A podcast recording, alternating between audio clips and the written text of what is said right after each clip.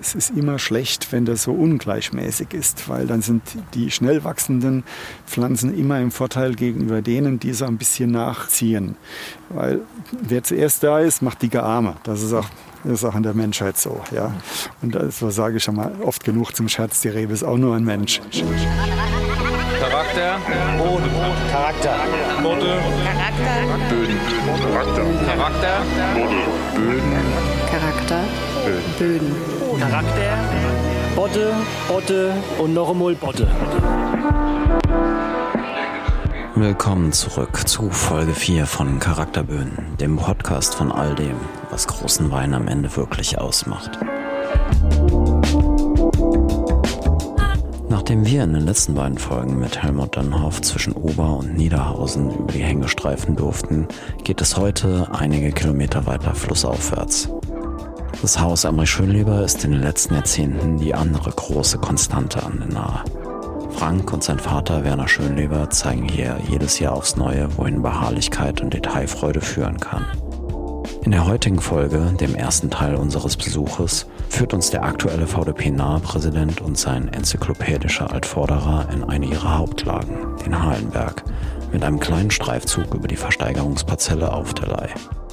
Hier wird nichts ausgelassen. Fundamente, Milben, Sonnenbrand, ein wenig Werkzeugkunde, der Charme der redlichen Arbeit – und immer wieder das Wetter.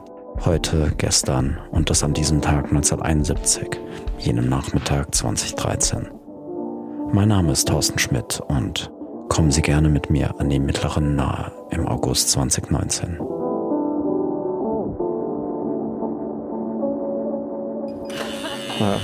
So, und ihr zwei seid schon den ganzen Tag unterwegs? Äh, ja, und jetzt gehen wir in den Berg.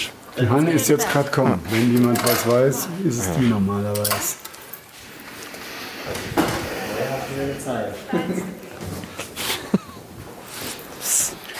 So, also wohin? Hallenberg. Anders lohnt sich ja nicht. Welche was? Der Busschlüssel ist im Bus. Hast du? Hab ich gesagt. So, So. also wo fahren wir dann hin? An den Nussbaum Halleberg? Komm, fahrt mit mir.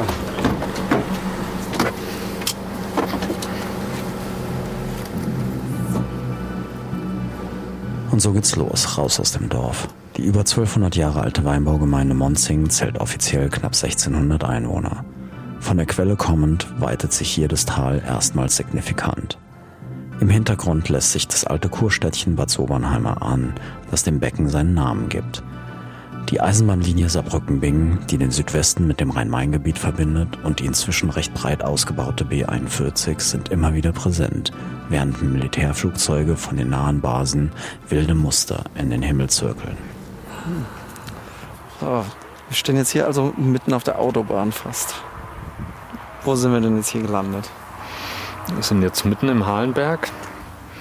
Halenberg ist ja eine relativ überschaubare Lage mit etwa 8,5 Hektar, die sich über ähm, zwei, also es ist ein, ein Berg, der über drei Gewanne geht, wir sagen, also drei Bergteile, die jeweils äh, durch, durch einen, einen Wirtschaftsweg getrennt sind. Ähm, und der mittlere Teil und der untere Teil, das gehört zur Lage Halenberg. Ähm, da stehen wir jetzt genau dazwischen. Und ähm, der mittlere Teil, das ist ähm, fraglos der, der stärkste Teil des Hangs. Äh, das ist also das, wo auch regelmäßig die, die Lagenweine erzeugt werden. In dem unteren Teil ähm, kommt es immer sehr auf das Alter der Reben an und äh, Jahreswitterung, ähm, weil wir da schon einen wesentlich mächtigeren Boden haben. Also mächtig hört sich jetzt extrem an, also vergleichsweise. Einfach ein bisschen mehr Feinerde, die halt über die Jahrhunderte der Bewirtschaftung ähm, sich eben dann natürlicherweise unten angesammelt hat. Und äh, das gibt dann eben schon einen anderen Weinstil. Ähm, Kannst du dich erinnern, wann du das hier als irgendwas Besonderes wahrgenommen hast? Weil du bist ja hier groß geworden am Ende. gute Frage. Ich glaube, das ist eher ein Part, zu dem ich was sagen kann. Ähm, weil äh, als der Frank geboren wurde oder als hier äh, angefangen wurde, Reben zu pflanzen nach Flurbereinigung. Äh, in den ähm, Anfang 80er Jahre war er noch Kind. Und äh, mein Vater war eigentlich der, der hier ähm, sehr viel Herzblut im Hang hatte. Und ähm, als wir dann anfingen hier äh, zu pflanzen, zuerst mal im unteren Teil, weil das ein bisschen bequemer war. Und wir haben bei, bei einem Kollegen gesehen, was die nächste gewann, also unser wichtigstes Mittelteil des Hanges, äh, nochmal für eine zusätzliche ähm, geschmackliche Traubenqualität bringt. Da sind wir äh, äh, schnell bereit gewesen, hier auch noch Flächen dazu zu kaufen, weil in dem steilen Teil hatten wir ursprünglich nur ein Drittel Hektar und heute sind es äh, viereinhalb Hektar. Also das ist schon ein Mordsunterschied. Ja, wir hatten ja bis in die 80er Jahre keinen so starken Riesling-Anteil. Aber als die ersten Rieslinge aus dem Halenberg äh, bei uns angeboten wurden, da haben unsere Kunden klar äh, signalisiert mit ihrem Kaufverhalten, wo die Reise für uns hingehen sollte. Und äh, von daher ähm, äh, ist unser Fokus noch stärker auf den Hang gerichtet. Wir haben geschaut, dass äh, wir alle Parzellen, die, äh, die wir hier kriegen konnten, ähm, zum Arrondieren genutzt haben. Und äh, ja, nachdem die, die Reben dann peu à peu auch ein bisschen älter wurden, ist, ist das Riesenpotenzial des Hanges auch uns erst richtig klar geworden. Weil dass wir so weit in die Spitze vordringen können mit dem, was wir hier erzeugen, hätten wir ursprünglich auch nicht gedacht. Ähm, also dein, als du klein warst, war dein Opa also auch Winzer? Genau, ja. Also war das in Wingert gehen relativ normale Tagesbeschäftigung? Das war, äh, ja, natürlich, ja. Auch ähm, das wurde natürlich dann auch für mich äh, relativ schnell, sagen wir mal, normal, äh, dass man da immer mal wieder hilft, manchmal freiwillig, manchmal nicht ganz so freiwillig. Ähm, und ja, also wie gesagt, so, so richtig äh, kann ich, kann ich nicht, nicht, das nicht sagen, wann, wann man das kapiert hat, dass das irgendwie was Besonderes ist.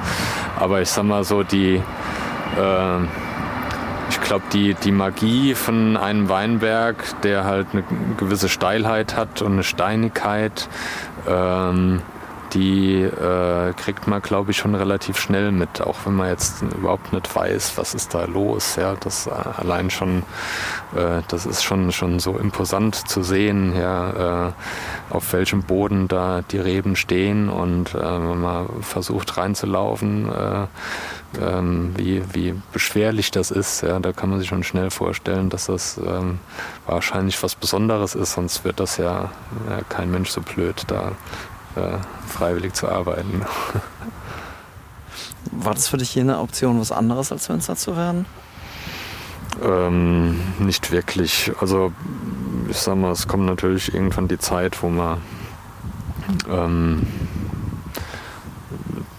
der, den, den Pfad, der irgendwie äh, schon so ein bisschen vorgezeichnet ist, auch ähm, hinterfragt. Ähm, also ich habe da nie irgendwie ein, äh, ein, äh, ein, eine Verpflichtung oder so äh, verspürt, das zu machen. Ähm, aber dennoch ist es ja irgendwo, liegt es ja eigentlich sehr nah, dass man es irgendwann übernimmt. Trotzdem glaube ich, äh, sollte man nicht einfach sagen, ja, mein, mein Uropa war Winzer und mein Opa war Winzer und mein Papa ist Winzer und ich werde jetzt auch Winzer, sondern das äh, sollte schon mal überlegen, ist das wirklich das, was mir 100% liegt? Äh, Gibt es vielleicht irgendwas, was mir noch mehr Spaß machen wird? Und das ein bisschen abwägen und äh, das ähm, habe ich dann äh, gegen, gegen Ende meiner Schulzeit auch gemacht und ähm, da war ich mir eigentlich schon ziemlich sicher, dass es äh, der Beruf des Winzers für mich ist.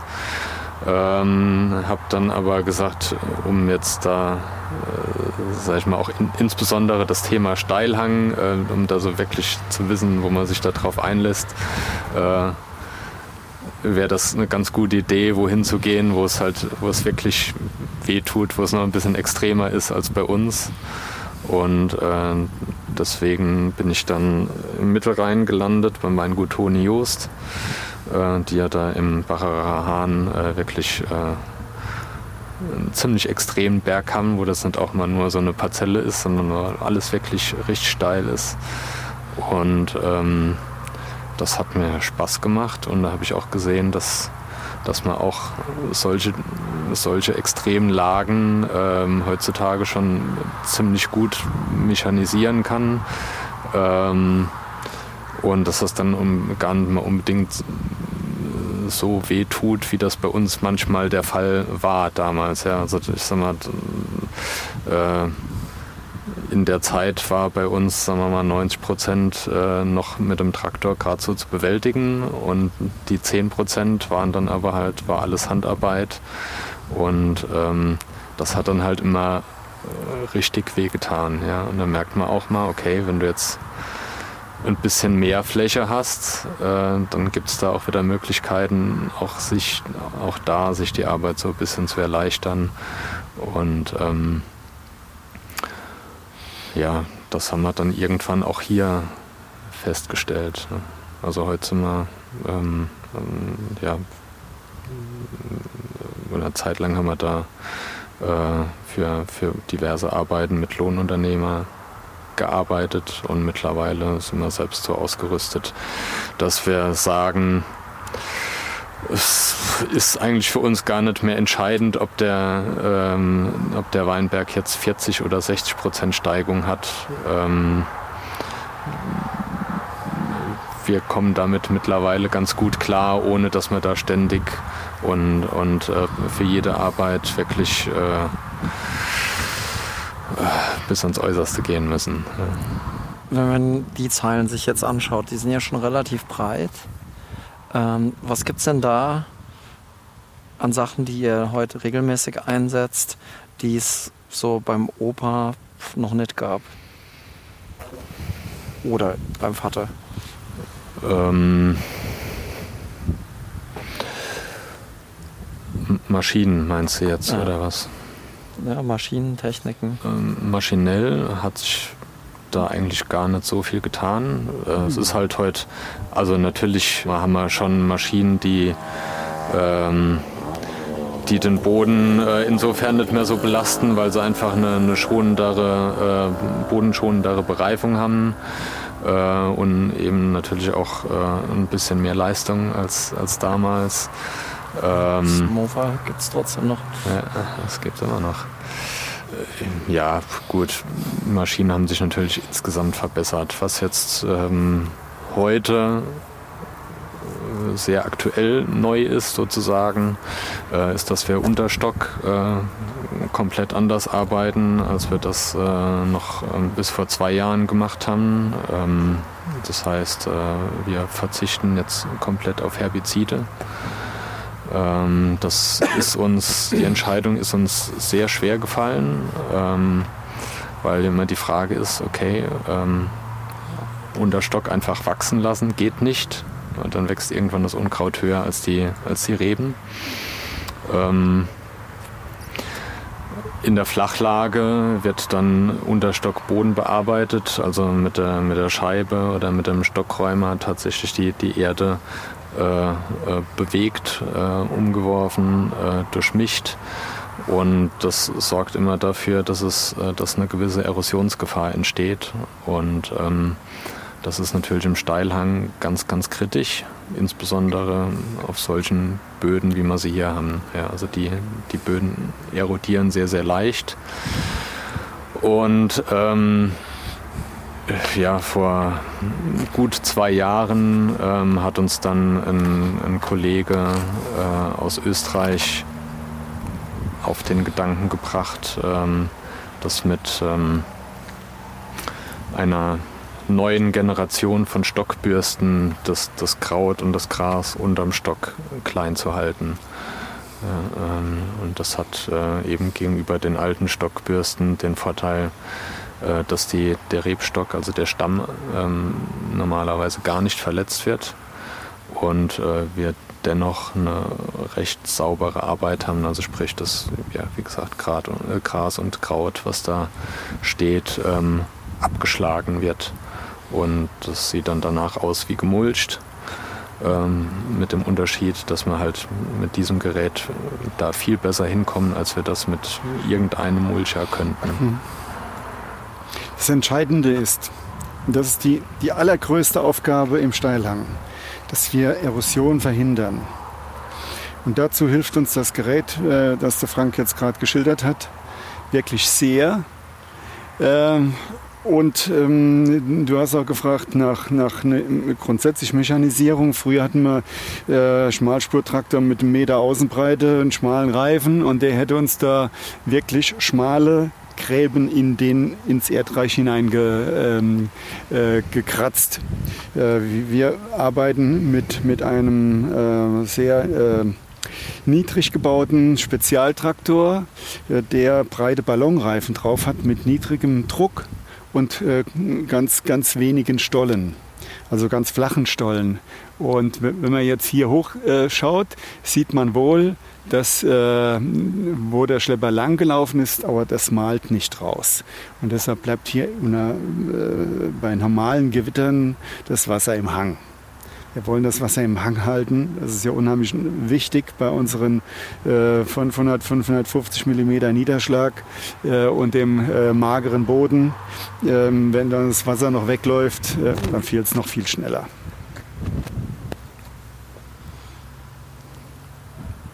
Wie habt ihr denn ähm, das mit den Aufgaben verteilt?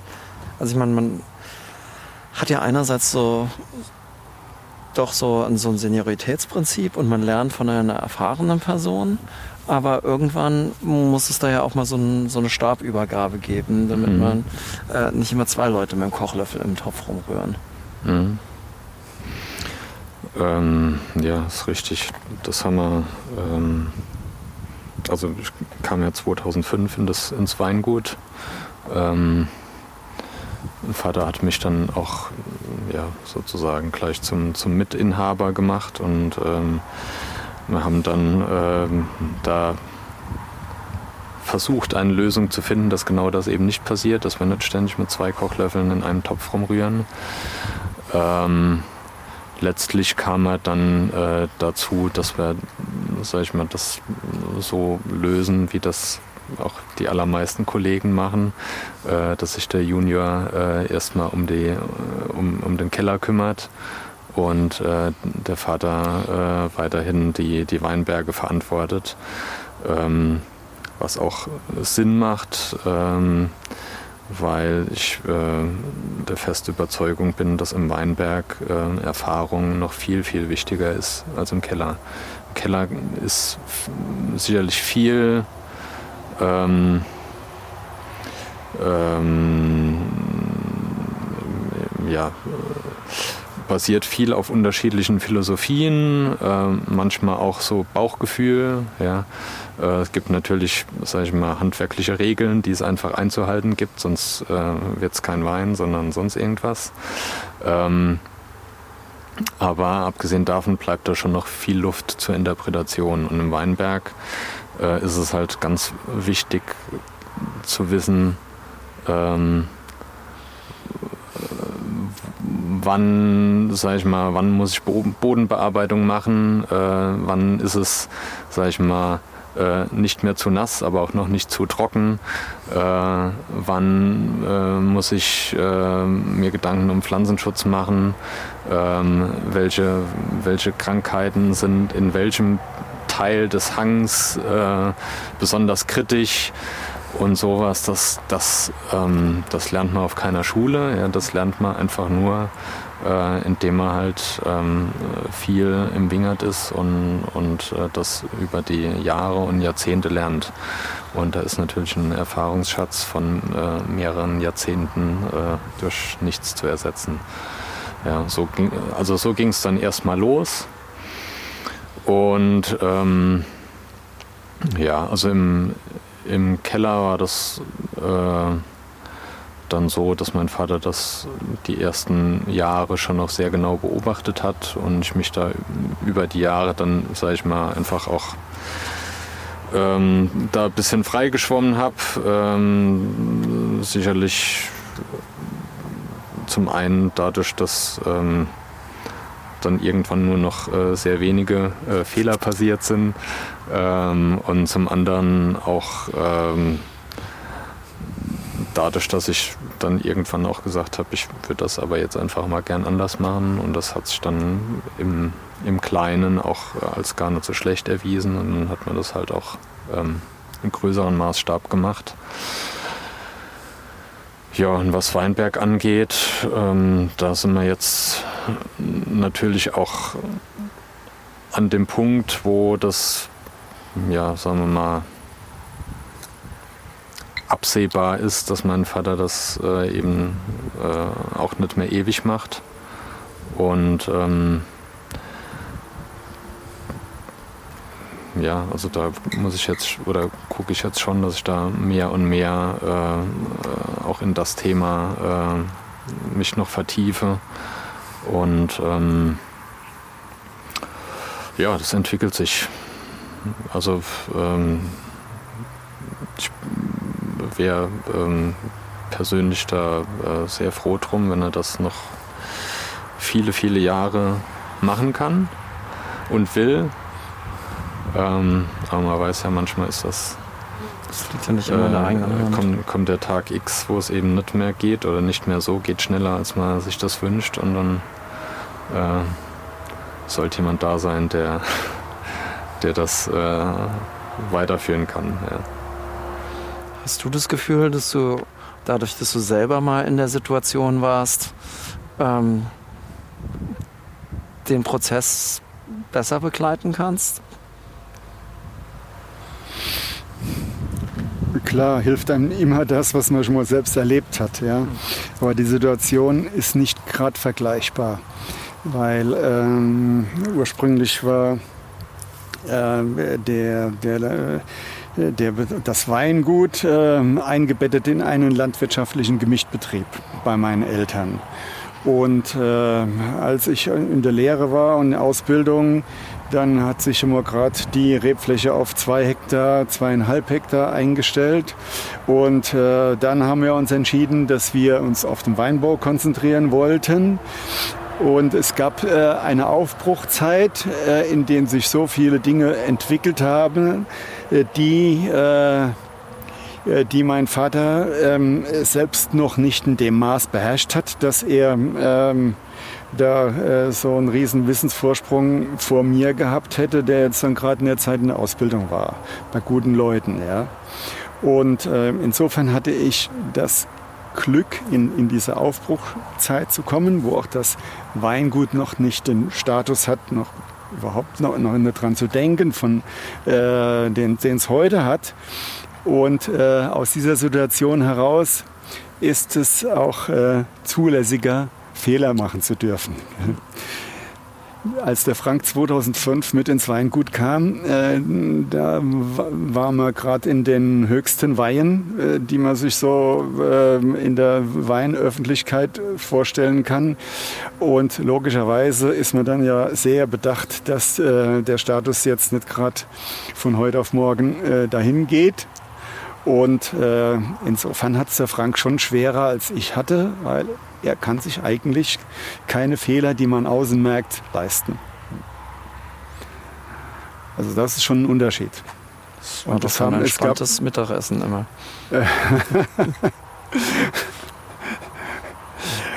es ist nicht so, dass wir äh, uns äh, äh, ständig die, die Fehler vorhalten, ja, aber ähm, Erfahrungsschatz ist halt da, ja. Und ich äh, habe mit meiner Frau und äh, vorher auch mit meinen Eltern zusammen ähm, schon das Weingut ja, ähm, ganz ordentlich entwickelt. Wir ähm, sind anerkannt äh, bei den, sowohl bei den Weinliebhabern wie auch bei den Kollegen, weil sie wissen, dass wir nicht nur dummes Zeug über irgendwelche Dinge schwätzen, sondern auch wissen, wie es geht und die Hände selbst hingehalten haben, also von der Materie was verstehen. Und ähm, ja, das ist ja äh, damit hat man ja einen, einen, ziemlich guten Überblick oder man sollte annehmen, dass man den hat und äh, auch erkennt, wenn irgendwo mal mm, die Gefahr größer wird. Man sagt mal, mal, hoppla, jetzt überlegen wir mal, ob das so geht oder nicht. Ja.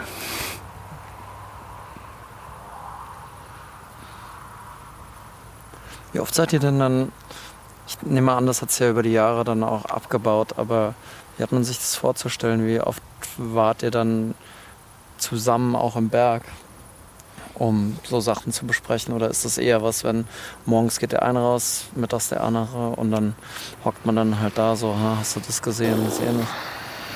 Ja, also es ist, ähm, ich sag mal, der, der am meisten wingert ist, der kriegt immer am meisten mit. Das ja. ist ähm, ja ganz, ganz klar. Ähm, ich sag mal, von, äh, wenn du, also selbst wenn du jetzt, sagen wir mal, einmal am Tag äh, durch die Weinberge fährst, immer rechts und links aus dem Fenster guckst, ähm, da kriegst du auch nicht mehr als, als ein, ein, erste, ein erstes Gefühl, ja, oder, oder fällt dir nur das, das wirklich ganz Augenscheinliche auf. Ähm, also insofern, ähm, wie gesagt, ist natürlich erstmal der, der öfter draußen ist, der, der sagt, hier ist so und da ist so und dann müssen wir das und äh, da haben wir das versäumt derjenige, der eben nicht so oft draußen ist, und das bin, bin natürlich äh, im Moment immer noch ich, ähm, äh, muss, ne, sollte natürlich gucken, dass er äh, dann nicht, äh, ja, ich sag mal, das immer nur erzählt kriegt, ja. Ähm, so bisher das. Ähm, ähm, ja, einfach auch selbst die Augen offen halten und eben äh, hin und wieder immer selbst in den Wingert reinschauen und natürlich idealerweise auch bei den Arbeiten dabei sein. Das ist schon ähm, eine wichtige Sache, insbesondere äh, mit der Perspektive, dass man es ja irgendwann eben auch mal äh, allein bewerkstelligen soll oder muss. Ähm, insofern habe ich da auch äh, oder wünsche ich mir eben auch, dass ich meine Zeit irgendwie so eingeteilt kriege, dass ich ja wenigstens so ein, ein, paar halbe Tage in der Woche äh, mit den Leuten draußen bin, äh, eben ja auch tatsächlich bei den Handarbeiten, ähm, um da äh, ein, ein, Gefühl zu kriegen. Ja. Und abgesehen davon, ähm, ja, hin und wieder fahren wir auch gemeinsam raus und gucken uns mal die Wingert an. Ähm, das wird ist aber, ja, ich sag mal, je, je näher es gegen Lese rückt, desto häufiger kommt das vor. Jetzt, sagen wir mal, so in der ersten Hälfte der Vegetation ist das dann eher die Ausnahme. Wie hat sich denn die Betriebsgröße in der Zeit entwickelt, wenn ähm, es halt vorher ein Gemischbetrieb war. Also man spricht ja in der Regel davon, dass so 94 so der, der Jahrgang war, der draußen richtig wahrgenommen wurde. Von uns meinst ja. du? Das sind jetzt 25 Jahre her. Was hat mhm. sich denn so von so ganz banalen Betriebsgrößen, Flächen und so in der Zeit geändert? Ja, wenn man sich spezialisiert, muss natürlich dieses Spezialgebiet auch wachsen, sonst äh, funktioniert es ja nicht. Also so sind wir dann von zwei Hektar in den äh, 60ern auf heute 20 Hektar gewachsen. Ähm, also diese Zeit, als wir so ein bisschen ins Rampenlicht der Öffentlichkeit kamen, das war, war die Zeit, als die ersten bedeutenden Hallenbergweine mit, mit ins, äh, in, ins Portfolio kamen. Ähm, da waren wir bei etwa 12 Hektar. Ähm, hatten damals aber auch noch ein paar Bewirtschaftungsverträge und äh, die haben wir inzwischen vollkommen aufgegeben, äh, weil wir immer wieder merken, wenn wir es selbst machen, ist das mindestens, aber wirklich mindestens eine Klasse besser. Ja, weil man findet kaum einen Partner, ich will nicht sagen gar nicht, aber kaum einen Partner, der eins zu eins die Dinge so umsetzt, wie wir es gern hätten. Und äh, so haben wir uns also vorgenommen, äh, müssen es halt auch personell so aufstellen, dass wir das selbst machen können. Und wir haben auch keine Ambition, jetzt, was weiß ich, auf 30, 40 oder 50 Hektar zu wachsen, was hier in unserer, in unserer Gemagung auch nur, äh, auch im Moment überhaupt nicht vorstellbar wäre, weil es, das Gelände, weil, weil es kein freies Gelände in dem Maß gibt. Und äh, insofern sagen wir, diese jetzt äh, 20 Hektar, das ist so ungefähr eine Größe, mit der wir äh, gut arbeiten können, ähm, äh, äh, die uns auch, auch auslastet und äh, die uns auch groß genug ist. Wenn es jetzt natürlich so käme, dass nehmen wir mal an, hier mitten im Hallenberg und in unserer direkten Nachbarschaft eine Parzelle frei wird, ja. Und meistens sind es ja nur äh, relativ kleine Einheiten, dann sind wir natürlich dabei und versuchen äh, uns die anzueignen. Weil du wirst nicht jeden Tag gefragt, ob du ein gutes Stück haben willst. Äh, aber grundsätzlich nach, nach Größen, die jenseits der jetzigen sind, streben wir nicht. Es könnte sogar sein, dass man dann darüber nachdenkt, äh, irgendwas für einen nicht ganz so wichtig ist, abzustoßen und sich noch mehr auf das, äh, was, was uns qualitativ äh, weiterhilft, ein breiteres Portfolio bietet, ähm, ja, zu konzentrieren. Weil ich nenne es gerne eine Spielwiese. Ja? Wenn hier Halenberg, das ist hier das Mittelstück, das ist fast zweieinhalb Hektar groß. Ja, ähm, da, da, kannst du in, an mehreren Tagen lesen. Äh, da gibt es auch kleine Unterschiede im Hang.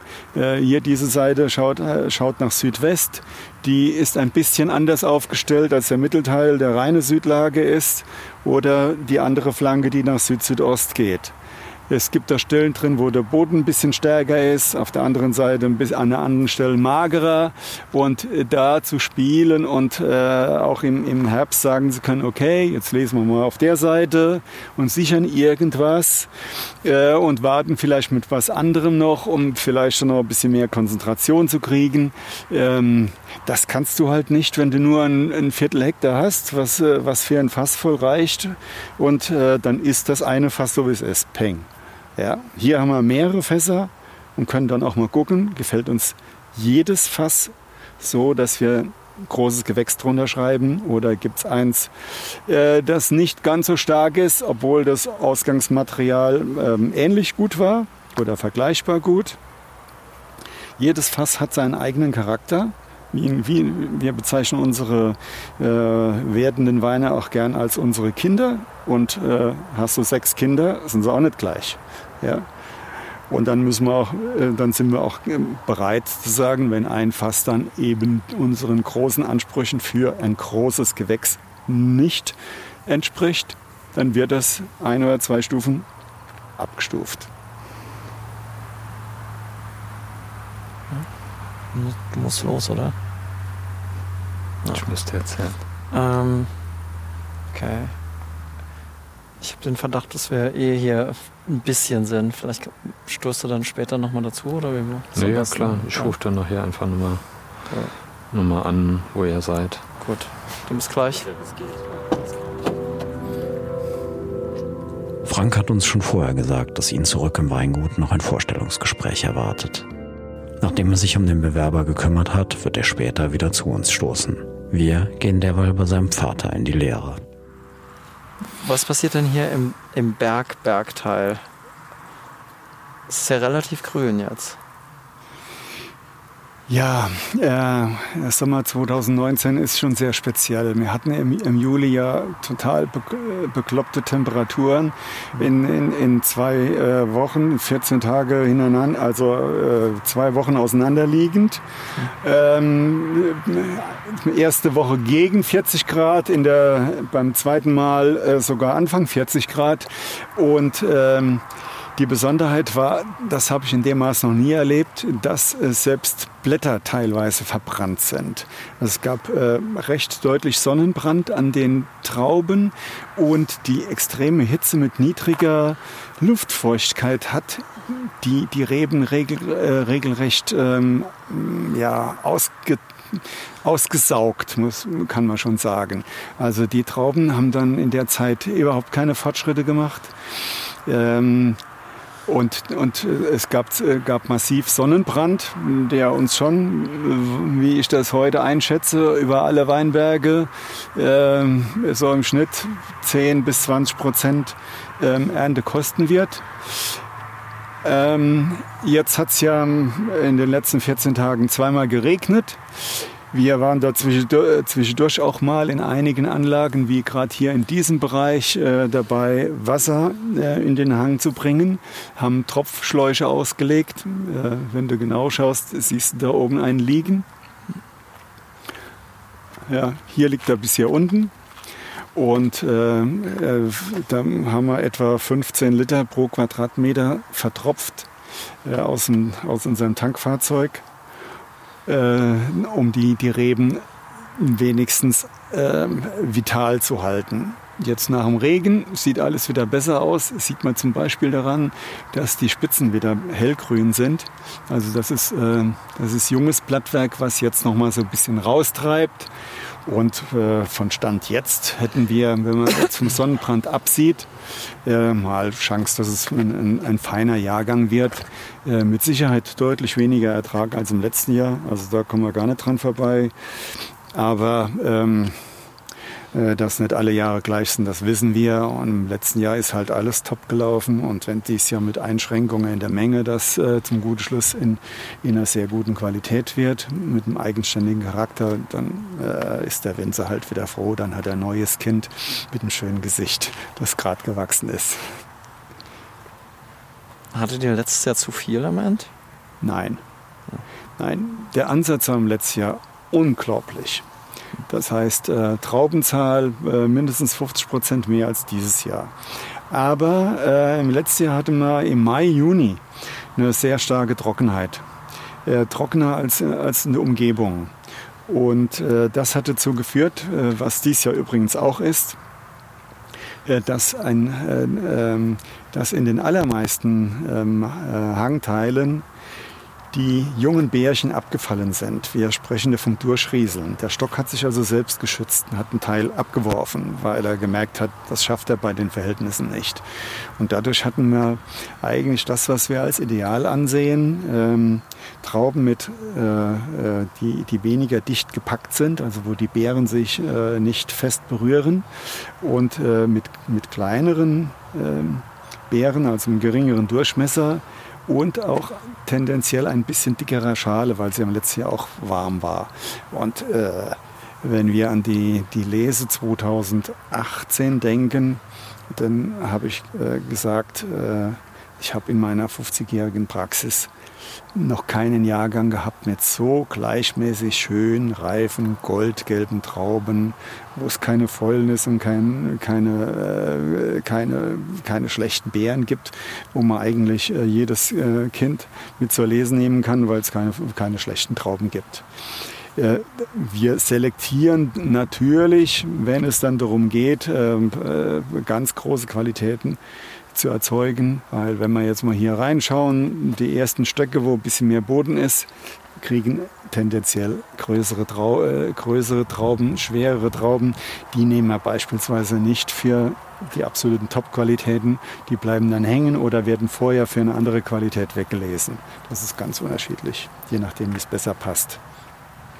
Ja, aber letztes Jahr war 18 war, war schon ganz toll und Jetzt sind wir im Moment in 2019, Stand äh, 13. August, äh, etwa 10 Tage, vielleicht auch 14 Tage später in der Entwicklung als 2018. Äh, von daher ist es auch wahrscheinlich, dass die Lese wieder zu normaleren Zeiten beginnt, weil im, 2018 äh, hatten wir auch eine der frühesten Lesen überhaupt.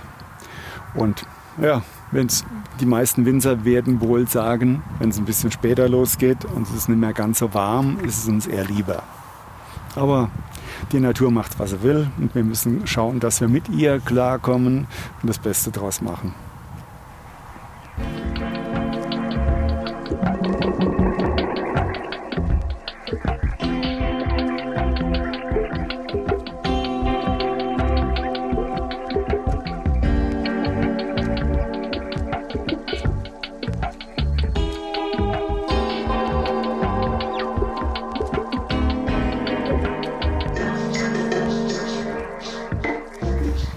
Was passiert hier vom Gestein her? Die Monsinger Steillagen sind durch die Bank im Untergrund ähm, ähm, geprägt von einem Naturbeton, wie, wie der Fachmann sagt, von einem Konglomerat. Und zwar ist hier vor 220, 30 Millionen Jahren äh, in eine abgesunkene ähm, äh, Scholle, die über zig Quadratkilometer ging, äh, Material aus dem Hunsrück reingeschwemmt worden. Das ist, wie gesagt, schon ewig her, als Europa noch fast in der Nähe des Äquators war. Äh, da haben ja ganz andere äh, Dinge, ähm, äh, Verhältnisse eine Rolle gespielt. Ja, also aus dem Hunsrück ist dann in diese abgesunkene Scholle Geröll reingeschwemmt worden. Der nahegelegene Hunsrück von uns ist geologisch extrem interessant äh, weil es äh, auf kleinsten Raum ganz unterschiedliche Gesteine gibt und so sieht es dann letztendlich auch bei uns im Boden aus. Wenn wir jetzt mal hier hinschauen, da fallen sie erstmal äh, Quarzite aus, auf. Das können diese weißen äh, ähm, äh, Quarzite sein, das können aber auch die dunklen sein.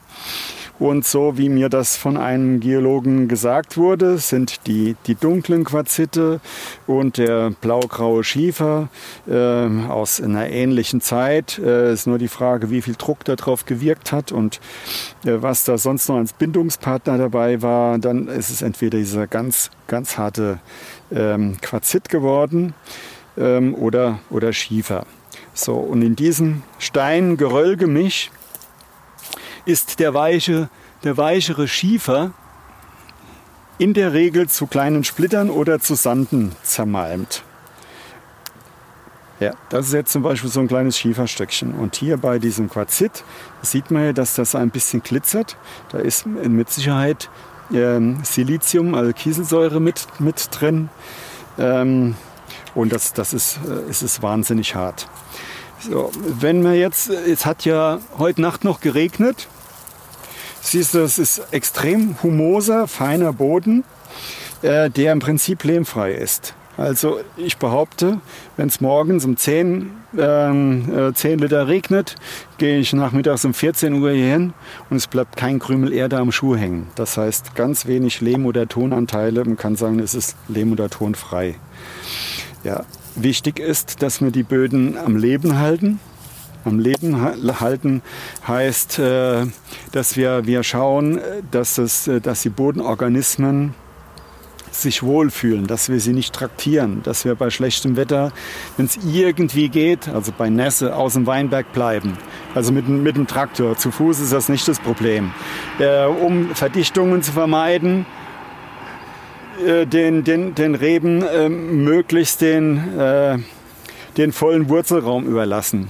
Und hier in, in der Zeile, wo wir jetzt gerade stehen, habe ich im, im Juni nach, dem, äh, nach einem passenden Niederschlag mal eine Zeile äh, äh, umgebrochen, um mal zu schauen, wie die Reben darauf reagieren. Weil ähm, ansonsten sind wir jetzt hier in diesem, diesem Teil äh, ähm, seit Jahren nur noch am Mähen. Das heißt, wir haben eine, eine einigermaßen Gründecke.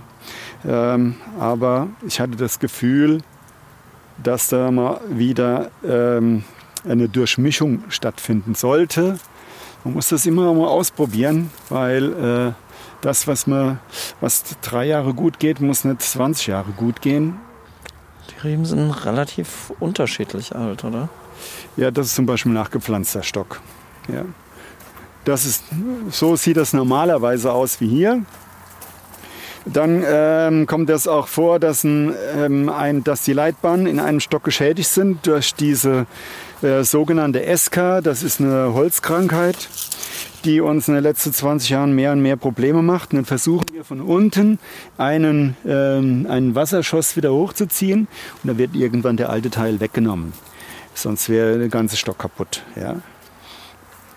Also diese, diese sogenannte SK äh, äh, ist, ist wirklich eine, äh, eine Krankheit, ähm, die den gesamten Weinbau in Europa äh, schwer belastet. Früher hatte man damit nichts zu tun. Da war das eine, äh, eine Geschichte, die südlich der Alpen vorkam.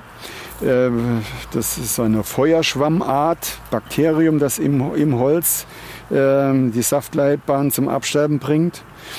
Und äh, durch das andere Klima hat sich das nach, äh, nach Norden verlagert. Also in meiner Jugend gab es es nicht. Das hier ist zum Beispiel auch so ein kranker Stock. Versuchen wir das hier wieder mit diesem Trieb zu regulieren. Und dieses blaue Band hier, das ist das Zeichen, dass der Stock krank ist. Da wird der, müssen die, die Leute, die im, im Weinberg arbeiten, das sind ja nicht alles äh, hochqualifizierte Fachleute, werden sie ein blau, so ein blaues Zeichen finden, dass man dann äh, die Wasserschosse von unten nicht abbricht, was sonst gemacht wird, um sie, um den Stock neu aufzubauen und zu hoffen, dass der dann wieder für 10, 15 Jahre gesund bleibt.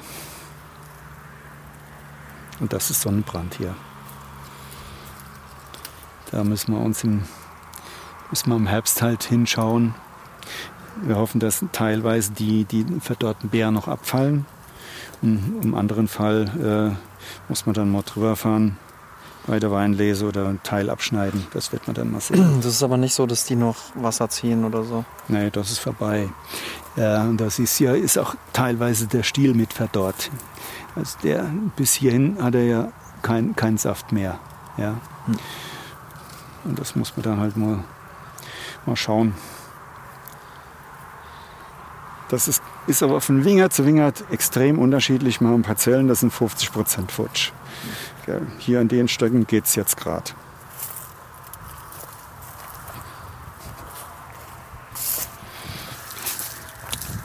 Ja, also diese Böden, die wir hier haben, also aus dem Konglomerat mit einem hohen Schieferanteil, ähm, sind ja von, von, von Ursprungsmaterial sehr unterschiedlich. Ich habe es ja erklärt, was da alles mit drin ist.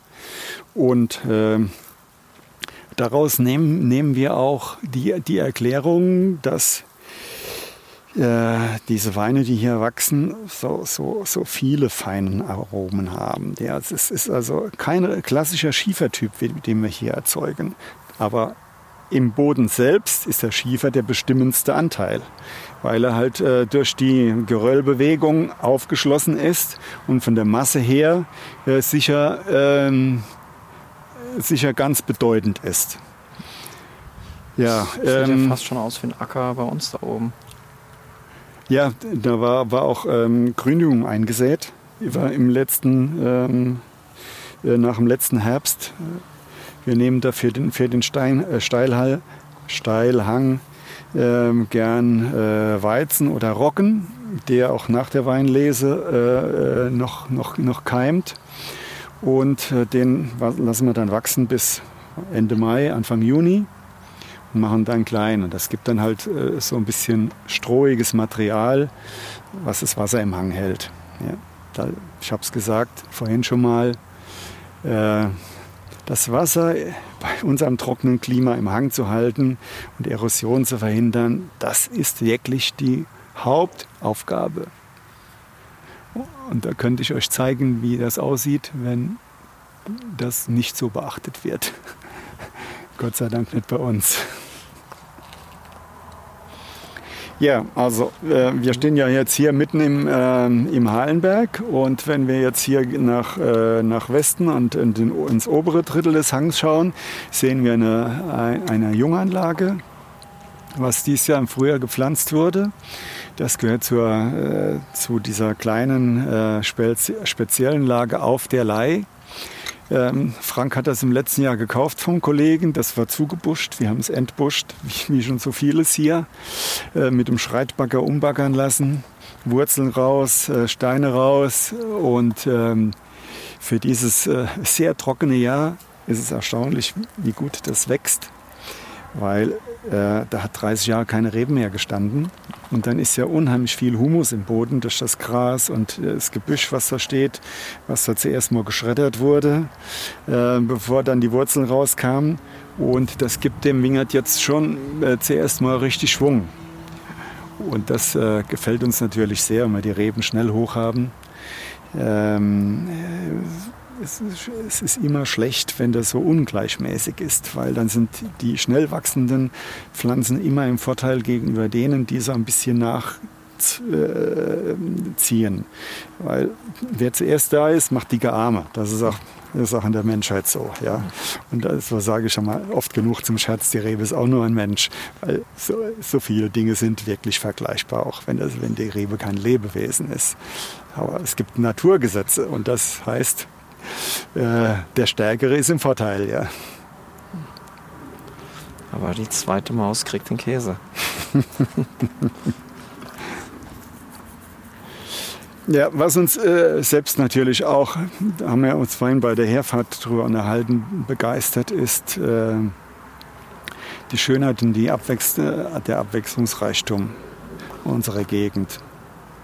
Wir sehen ja, die, die Hügel sind äh, im Prinzip alle äh, bewaldet mit, mit schönen äh, Mischwäldern. Wir haben noch Landwirtschaft im Tal mit Ackerbau und auch ein bisschen äh, Viehhaltung. Es gibt keine Monokulturen in dem, in dem Sinn, dass da quadratkilometerweise Mais oder nur Weizen steht. Ähm, ja, wir fühlen uns hier wohl. Und wenn wir aus Richtung Bad Kreuznach kommen und wir schauen als erstmal wieder bei Steinhardt ins Nahetal, äh, dann denken wir immer wieder, jetzt sind wir zu Hause. Sollen wir rübergehen oder was, oder was gibt es denn noch zu sagen zu den verschiedenen Teilen? Ähm, wenn wir jetzt hier lang gehen, ändert sich wir, nicht so viel. Ich kann zwar sagen, die Sonneneinstrahlung ist ein bisschen anders und da ist ein bisschen fetterer Boden, aber viel zu erzählen gibt es da eigentlich nicht. Es wäre vielleicht eher besser. Wir fahren hier ein Stück hoch. Da oben ist ja der Wingert auf der Leih. Also das ist jetzt dieses neue Stück. Aber das, wo der, der Wein herkommt, äh, das ist, ähm, ist auf der Südseite. Das, die Parzelle, die schaut jetzt so nach Südost. Ja. Und ähm, da haben wir nochmal ein bisschen andere Bodenverhältnisse. Das sind die Stöcke äh, extrem alt. Also für unsere Verhältnisse zumindest. Und was da heißt das noch was zu erzählen. Ähm, wir hatten, der, der, ganze Hang war eine Flurbereinigung. Ja. Ähm, Aufbau hat begonnen 83. Okay. Also insofern steht hier in dem Hang normalerweise kein Stock, der älter ist als 1983. Mhm. Und da oben dieses Auf der Leih, das alte Stück, das ist die einzige Parzelle, die nicht durchschnitten wurde durch einen Weg oder Wasserführung oder sonst irgendwas. Und da die schon beim Vorbesitzer so groß war, ähm, blieb die unangetastet. Und die ist dann vor, ähm, wann war das denn? Äh, vor 15 Jahren, gut 15 Jahren in unseren Besitz gekommen. Schauen wir doch mal. Mhm.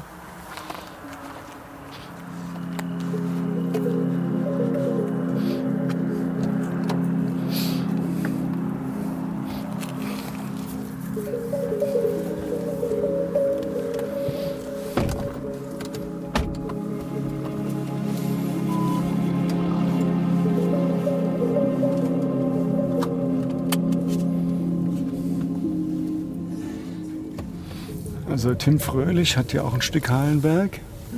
Das, ist, das beginnt hier an der Wasserführung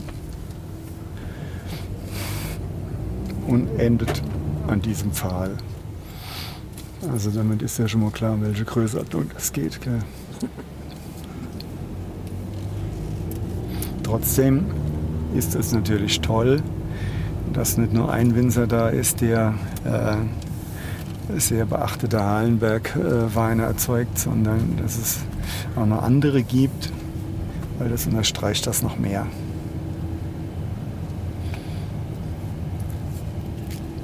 Und hier runter ist unser steilster, das ist der steilste Teil vom Halenberg. Da sind die Reben jetzt zwölf Jahre alt ähm, bisher noch nicht im großen Gewächs, aber da dürfte jetzt langsam in das Alter kommen, wo wir je nach Jahrgang da auch äh, schauen können, was ins große Gewächs passen würde.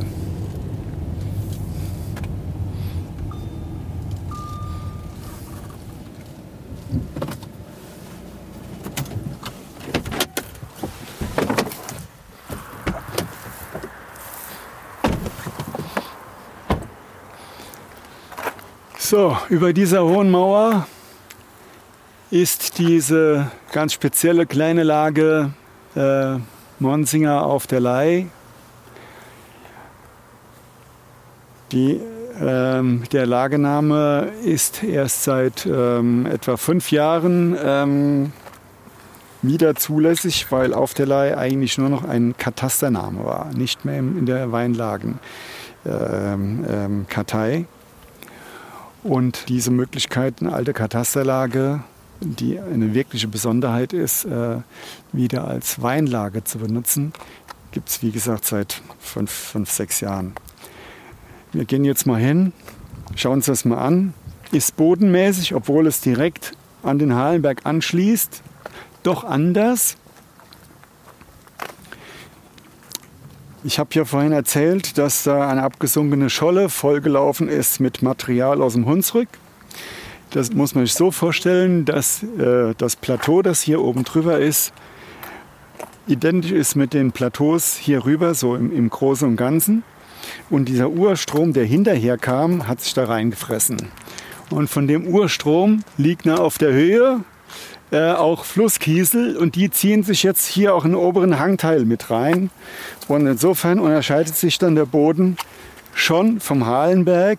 Es ist äh, noch steiniger, der Steinanteil ist noch höher und der Boden magerer. Und hier bei diesen sehr, sehr alten Reben äh, die über 60 Jahre alt sind, sehen wir, dass die Unterschiede von Rebstock zu Rebstock wesentlich größer sind, als äh, wir das vorhin gesehen haben. Was hat er hier? Ähm, das ist äh, Blattgallmilbe oder Pockenmilbe. die, die können wir ignorieren. Spielt keine Rolle. Ist, wenn wir es positiv sehen, sogar Futter für eine Raubmilbe, die wir sehr schätzen und fördern. Äh, die uns eine, ähm, eine Milbe vom, äh, eine andere Milbe vom, vom Leib hält, die uns dann schädigen würde oder die Reben schädigen würde, die wir als rote Spinne bezeichnen. Also hat mit Spinne nichts zu tun, heißt nur so. Das ist eine winzig kleine Milbe und die saugt am Blatt, dann wird das Blatt bronziert und äh, verliert einen Teil seiner Assimilationsfähigkeit. Also das geht dann auf, die, auf Kosten der Reife. Aber wenn, das, äh, wenn, wenn ein Wingert befallen ist, also ich sehe das sofort, dann kriegt er so einen Bronzenton. Ja? Und diese Blattgallmilbe ist wie gesagt auch Futter für die Raubmilbe, die die rote Spinne kurz hält. ja, und hier von diesen, von diesen schönen kleinen Träubchen, ja, da gibt es dann ein Fass voll auf der Leih, von dem dann äh, 300 Magnum und 10 Doppelmagnum äh, zur Versteigerung gehen. Und das ist, äh, das, ist der, äh, das große Gewächs in unserem Portfolio, das äh, die puristischste Seite hat das ex extrem die steinig feine Noten rüberbringt. Ähm, in der Frucht weniger ausgeprägt ist als Frühlingsplätzchen in Hallenberg. Ähm, aber für den, für den Freak äh, ähm, eine noch größere Eigenständigkeit hat, weil ich wüsste nicht, wo in Deutschland es einen solchen Typ gibt. Ja. Und das ist das Spannende hier dran. Leider sind hier auch schon ganz viele Stöcke eingegangen. Ähm, hier äh, junge Stöcke nachpflanzen, das können wir uns schenken. Die, die kriegen wir einfach nicht mehr hoch. Die brauchen zehn Jahre, bis, das, bis sie mal halbwegs in der Reihe sind. Und wenn es dann einen trockenen Sommer gibt und dann graben die Alten den Jungen wieder das Wasser weg und dann kann man die, äh, die Trauben auf den Boden schneiden, weil sie keine entsprechende Qualität haben. Also und heißt es, ihr gebt dem, dem Berg. Bitte? Ja, insofern werden wir nicht drum rumkommen, wann auch immer, ähm, irgendwann zu sagen, jetzt fehlen so viel Stück, jetzt müssen leider alle raus und wir müssen einen Neustart machen.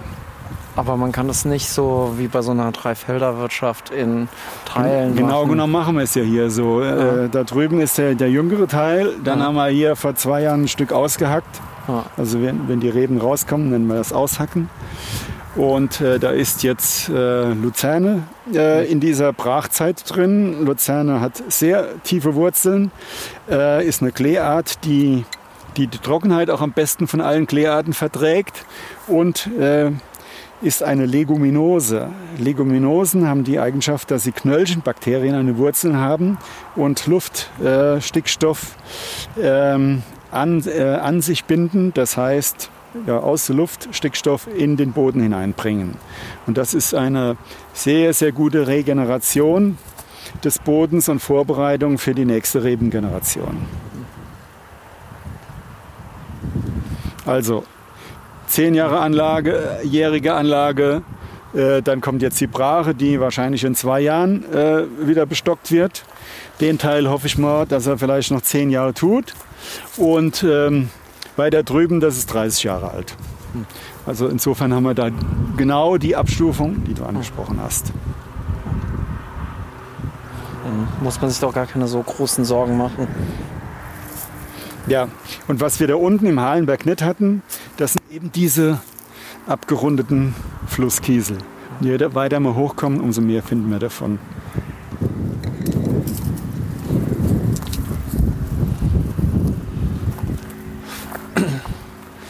Hier kühlt dann der gute Hunsrückwind schon runter.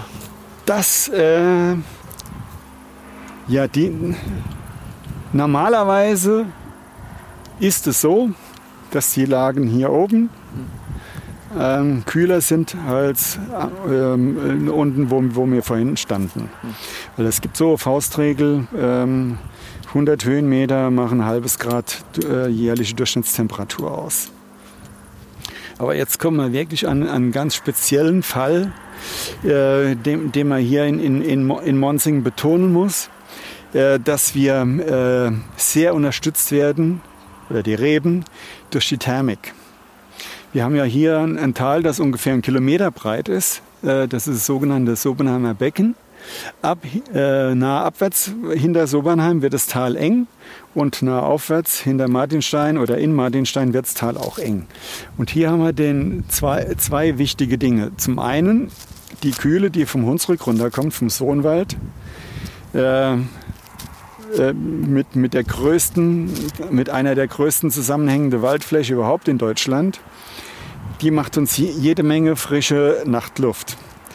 Und äh, wenn es mal so grenzwertig wird, äh, zu Zeiten, wo die Reben auch erfrieren können, sind wir dankbar dafür, dass das Tal breit ist und die kalte Luft, die ja schwerer ist als warme, sich in der Fläche ausbreiten kann und nicht so schnell hochsteigt. Ja.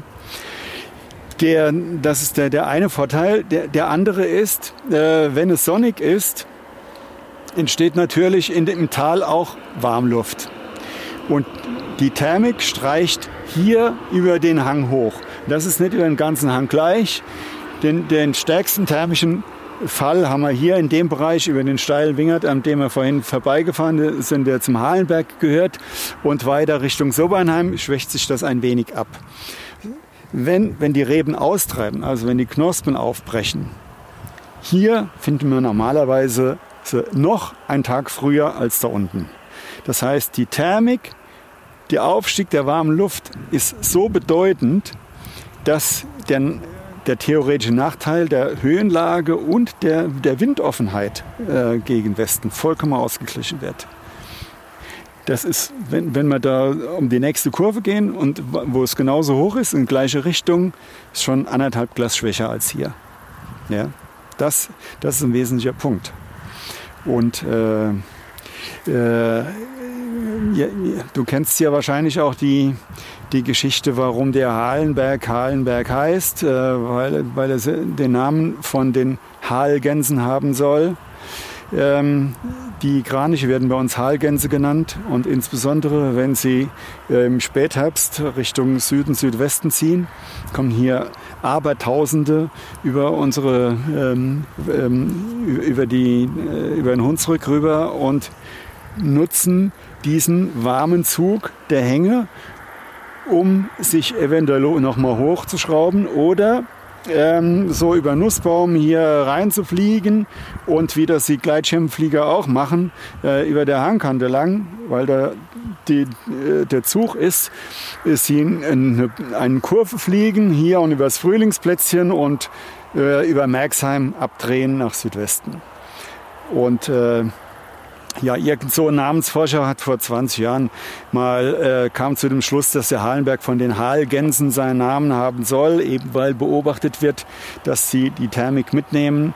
Und wir haben ja auch einen Wein, der Halgans heißt, der aus, aus dem Halenberg stammt, ähm, als, wo wir die, die Halgans als, äh, als Symbol für den, für den Namen äh, wie auch ähm, als Symbol für das spezielle Kleinklima gerne anführen. Das, das sieht, sich, sieht man auch optisch wunderbar, weil es gibt eine wirklich, es ist jetzt keine Übertreibung, an der ganzen Nahe keine, keine Lagen, äh, die so schnell ähm, schneefrei sind wie der beste Teil des Frühlingsplätzchens und die, die ersten 500 Meter hier äh, äh des, äh, äh, dieses Hanges, in dem der Hallenberg und auf der Leihe liegen. Und das hat was mit der Thermik zu tun. Es gibt keine Abschattung nach Süden, keinen Berg, der da Schatten wirft und, und dann die, die Warmluft, die aus dem Tal kommt. Wie viel Schnee bekommt ihr hier denn noch? Äh, selten. Aber wenn es denn mal schneit, stellt man es dann doch fest. Und du, du, weißt es ja, das kann sein, dass es mal einen Winter gibt, äh, wo, es äh, alle, alle paar Tage äh, mal schneit. Und äh, es gibt auch Winter, wo die Temperatur nicht unter 6 Grad minus geht und es überhaupt nichts passiert. Aber ich bin schon mit dem Zug gekommen durch den, ähm, von, von, ähm, aus, aus Richtung Stuttgart äh, dann fährst du ja da noch das ganze Neckartal. Das war alles verschneit. Die, die großen Lagen am Rhein lang, also ne, der Rote Hang, äh, verschneit. Der Rheingau tiefweiß, eine Ausnahme Rüdesheimer Berg. Der hat nämlich auch dieses Thema. Und da ist uns auch vor Jahren, als wir da mal äh, spazieren waren im, im, nach der Weinlese, aufgefallen, dass äh, die, äh, das war so ein Tag, wo die großen Schwärme äh, Kraniche kamen, dass die auch äh, sich da hochgeschraubt haben mit einem Mordsgeschrei und so weiter gezogen sind. Ja, also das sind die, die Lagen, die in der Thermik liegen, die dann schnell äh, schneefrei sind. Also auch die anderen großen Lagen an der Nahe, ob von Münster, Samsheim über Niederhaus, Schloss Böckelheim, waren dann alle weiß, weil dort äh, zum Beispiel da über Niederhaus, Schloss Böckelheim, das ist talenger. Da ist also äh, längere Zeit Schatten auch von der anderen Seite, wenn die Sonne tief steht. Und wie ist das? Gibt es auch Konstellationen, wo der Schnee eher schützt? Wenn es ganz extrem wird. Also ich habe das einmal erlebt äh, in der Silvesternacht von 78 auf 79.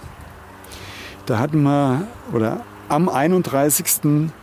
Dezember 1978 hatten wir morgens 10 Grad plus, Dauerregen. Die Nahe ist aus dem Flussbett raus, stand schon auf dem Sportplatz. Und ähm, gleichzeitig war in den Tagen zuvor schon äh, über Skandinavien eine Mordskältewelle im Anzug äh, mit, mit riesigen Schneefällen, die normalerweise zu der Kälte überhaupt nicht passen. Aber ist dann manchmal so. Und dann hat, hat das während des Tages einen Temperaturschutz gegeben von morgens 10 auf, auf Mitternacht 23 Grad minus. Ja. Und wir haben bei uns äh, mit, mit, mit den Freunden ähm, äh, Silvester gefeiert. Äh, wir haben wunderschöne Fotos. Jeder, einer nach dem anderen, äh, haben wir äh, abgelichtet, äh, wie sie durch den Schnee gestapft sind und und und. Aber zum Mitternacht wusste ich schon, was die Stunde geschlagen hat. Ja. So, was, jetzt kommt die Frage, was macht dann der Schnee? Also da hat der Schnee wahrscheinlich uns geholfen, dass die Stöcke im unteren Bereich äh, eben weil sie zugeschneit waren, äh, nicht so kalt wurden und wir hatten relativ wenig Stockausfälle. Die Knospen waren erfroren, aber die Stöcke sind intakt geblieben. Das war ganz wichtig. Ein paar Jahre später, 1985 kam der Frost später, ähm, als, als schon mal vorher Saft in, in den Reben war. Und dann reichen schon ähm, 15, 16 Grad. Und da hatten wir auch viel mehr Stockausfälle. Aber danach gab es keinen Winterfrost mehr. Also gab es irgendwann noch mal 15, 16 Grad. Aber wenn die, äh, wenn die Anfang Januar kommen, wenn der Stock noch, noch in, in der totalen Ruhe ist, äh, macht das normalerweise nichts. 20 Grad ist so, minus 20 ist, ist eine äh, kritische Phase. Also unter, unter 15, 16 hatten wir schon ewig nicht mehr. Man muss jetzt nur mal sehen, wie schnell das geht. Gell? Also schaut sich die Wetterkarte an, dann heißt es ja, es kommt Kälte von, von Russland und vom, vom, Nor von, vom Norden und Berlin äh, erstarrt in, in der Kälte. Wie weit ist das dann? Das ist auf der Landkarte ja nichts. Ruckzuck ist auch mal eine, so eine Front wieder bei uns. Also jetzt zu behaupten, dass es das nicht mehr gibt, äh, wäre jetzt ein bisschen frech. Das wird dann schnell bestraft. Ja. Und von wo, wo ist von hier aus jetzt dieses Halgansstück? Da gibt es keinen bestimmten Teil. Ah, Ja, ähm, hier unten drunter, wo ich sage, das ist der junge Wingert, der noch, noch nicht im, äh, für das große Gewächs gut ist. Okay, das so ist zum Beispiel so ein Lieferant. Hm. Aber das kann auch sein, dass in dem großen Block Halenberg, an, wo, wo wir zuerst standen, äh, dass aus irgendwelche Gründe da und da, äh, dass man nicht ganz so speziell ist, dass es uns für das große Gewächs reicht. okay. Also das ist dann nicht, dass jedes Jahr aus demselben Stück Hm. Nee, kommt oder nee, so. nee, okay. nee. Also der, unter, der Wingert hier, der ist in den letzten Jahren eigentlich äh, in, zu 80 Prozent oder in acht von zehn oder in acht von diesen zehn Jahren ähm, ist er am, am, äh, am Halgans beteiligt, aber ähm, äh, nicht ausschließlich.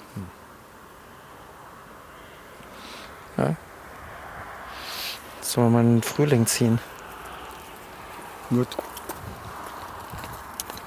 Ja, also Frank hat ja auch was gesagt von, äh, welche Technik man einsetzen kann. Ja.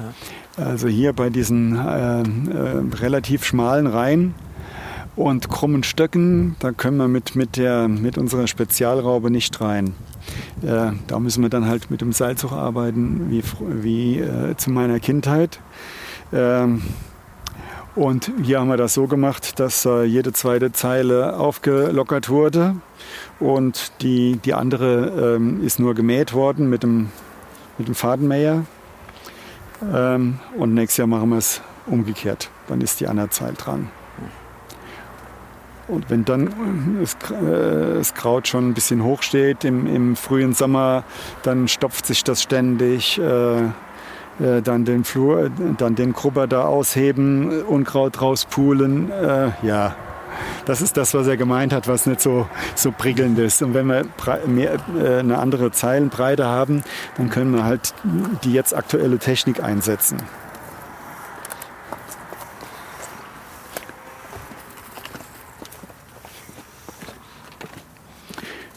Ein Top-Wingert haben wir auch hier. Gehen wir mal gerade die paar Meter noch vor, weil den hat es sonnebrandmäßig schwer erwischt.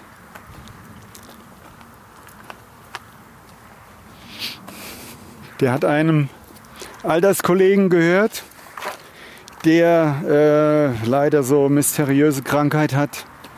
Irgendwo so Zwischending zwischen MS und, äh, und Parkinson und jetzt schon seit sechs, sieben Jahren im Rollstuhl sitzt.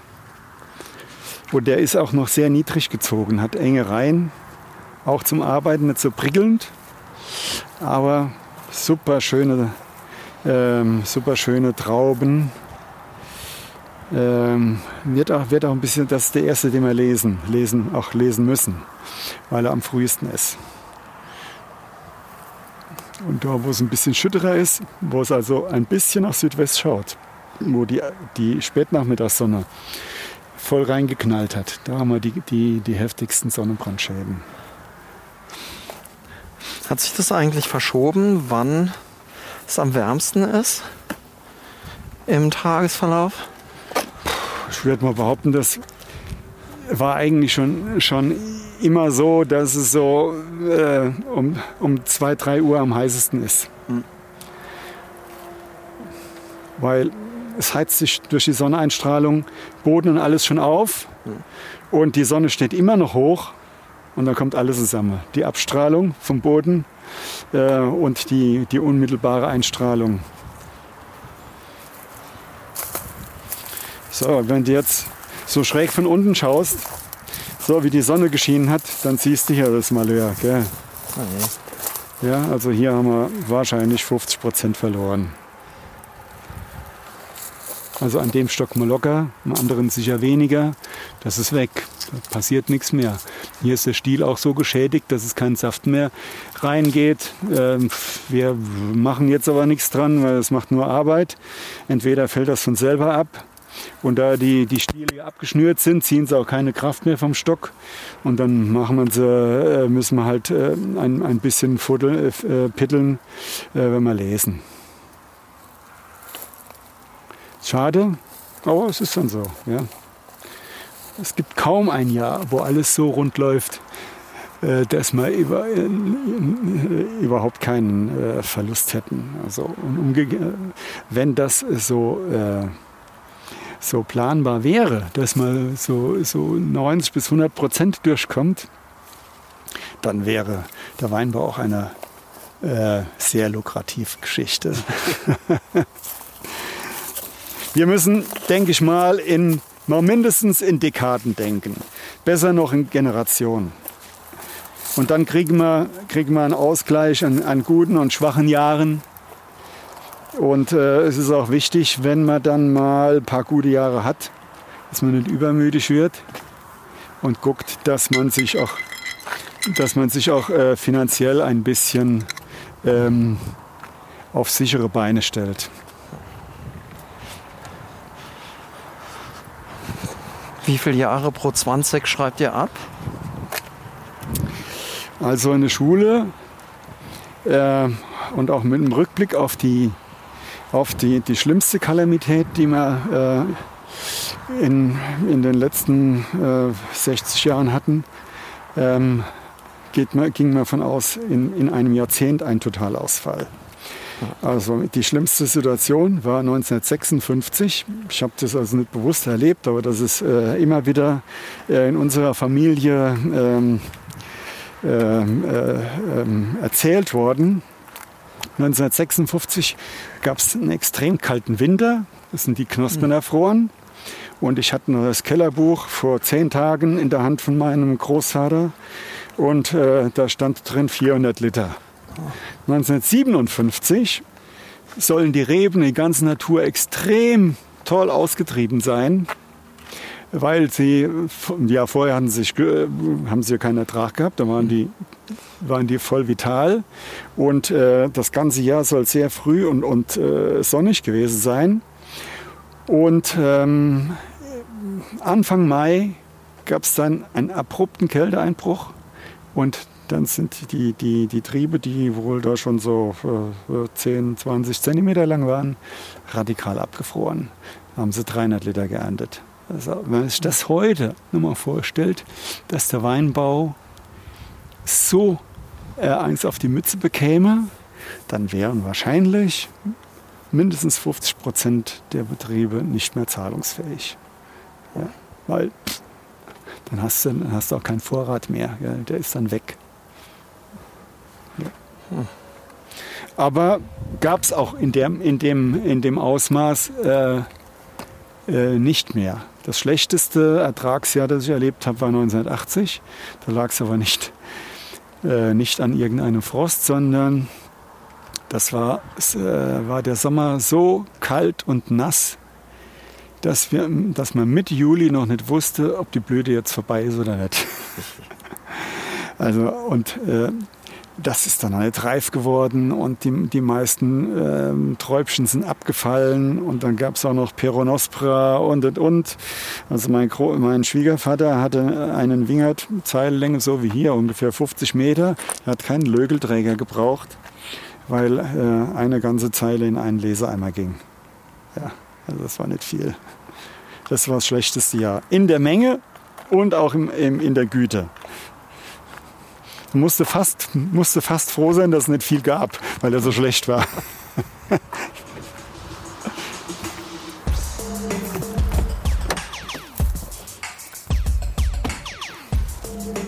Harte Realitäten.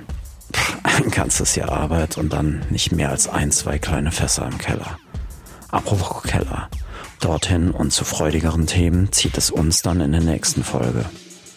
Vorher geht es allerdings noch in die andere große Lage des Hauses, das Frühlingsplätzchen, wo sich dann auch Frank Schönleber wieder zu uns gesellt. Mehr dazu dann in zwei Wochen. Wir freuen uns, wenn Sie dann wieder mit am Tisch sitzen. Das war Folge 4 von Charakterböden, einer Jadasta-Produktion. Redaktion, Interviews und Fotos Thorsten Schmidt. Schnitt und Mischung Marc Übel. Titelmusik Oliver Dorian Concept Johnson und Dennis Adlib Hörter. Musik Marc Übel, Frank Westerkamp, Dennis Hörter. Logo und Cover Jonathan Gehlen. Lektorat Carmen Hoffmann, Webseite Jan-Niklas Jansen. Wir danken allen Winzerinnen, ihren Teams und ihren Familien. Heute natürlich ganz besonders Hanne Frank und Werner Schönleber, Lukas Engelmann und Marvin Marx für ihre großzügige Zeit im Rahmen dieses Podcasts und der Liebe zum Detail, mit der sie jeden Tag aufs Neue an die Arbeit gehen. Wohlsein.